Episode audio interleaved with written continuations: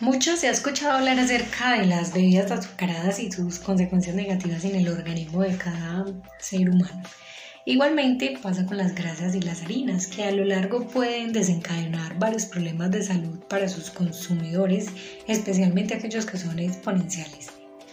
No en vano, siempre que asistimos a una cita médica, una de las recomendaciones principales por estos especialistas es precisamente alimentarse bien, comer sano y hacer alguna actividad física por lo menos dos o tres veces a la semana. No importa qué deporte, pero sí hacerlo frecuentemente. En ese momento supongo que a todos nos queda muy claro y en nuestra mente está todo el deseo genuino de iniciar con este propósito. Hay quienes inician de inmediato, otros en los próximos días y otros quizás esperarán un mes o el próximo mes para hacerlo. Y otros pues quizás también hasta lo habrán olvidado. El tener un aspecto físico normalmente funcional hace que podamos hacernos un, tonto, hace que podamos hacernos un tanto más confiados o quizás esas falsas creencias que tenemos en que el deporte es para aquellos que están un poco pasados de kilos o para quienes estrictamente ejercen alguna de estas disciplinas. Pero más allá de estas creencias, el deporte es sano, es bueno para todos. Entonces el llamado está a que cada persona que habite acá pueda desarrollar esta disciplina. Por estos días en que todo lo que vemos, leemos o observamos está directamente relacionado con el estar bien, el sentirnos bien, el tener esa paz interior y el estar bien por dentro, tiene que reflejarse por fuera.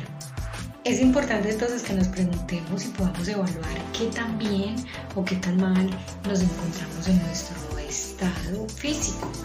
Pero no es un tema solamente de estética o un tema de que tengamos que ser bellos. Recordemos que la belleza es relativa.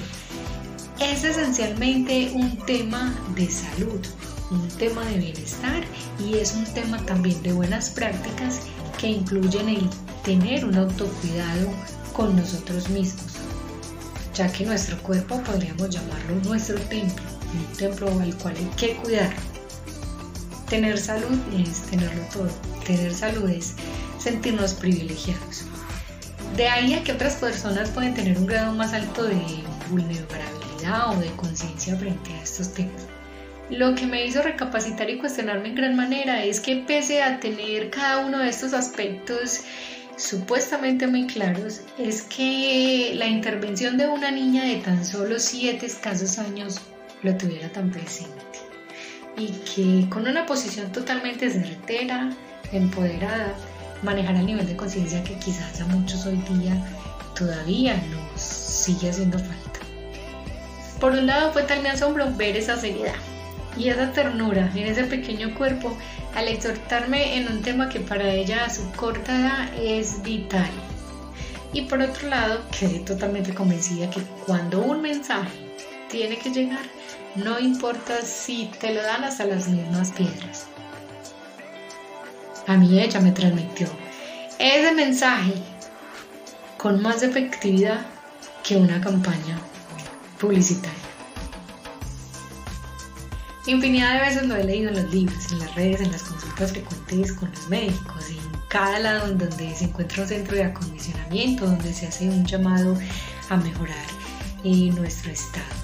Pero solo hasta ese momento pude tomarlo con la mayor de las conciencias y por qué no confesarlo, con un poco de sonrojo también. Y es que es cierto que me alegra saber que la conciencia de las nuevas generaciones respecto al bienestar físico se está iniciando desde estas etapas tan tempranas. Creo que hay una esperanza en la humanidad y que con estos nuevos pequeños voceros todavía habrá la probabilidad para trabajar en muchos aspectos que deben cambiar.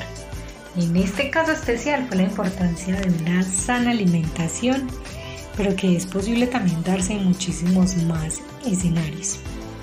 Esto me da esperanza, me da fe, me dan ganas de seguir pensando en que algún día las cosas puedan ser diferentes. Me da la alegría y gran satisfacción creer que el potencial y formación de nuestras nuevas generaciones, de estos pequeños validadores, puede tener un efecto y puede causar grandes cambios y transformaciones en este mundo y sobre todo en temas tan coyunturales para el país. Finalmente, son ellos quienes tendrán la oportunidad de dominar el mundo. Recordemos las palabras de esta pequeña niña de 7 años. Estar sano es estar saludable. Estar sano es estar y sentirse bien. Y para finalizar una reflexión más en voz alta, yo podría anexar. Eres lo que comes, eres lo que ves, eres de lo que te alimentas a diario.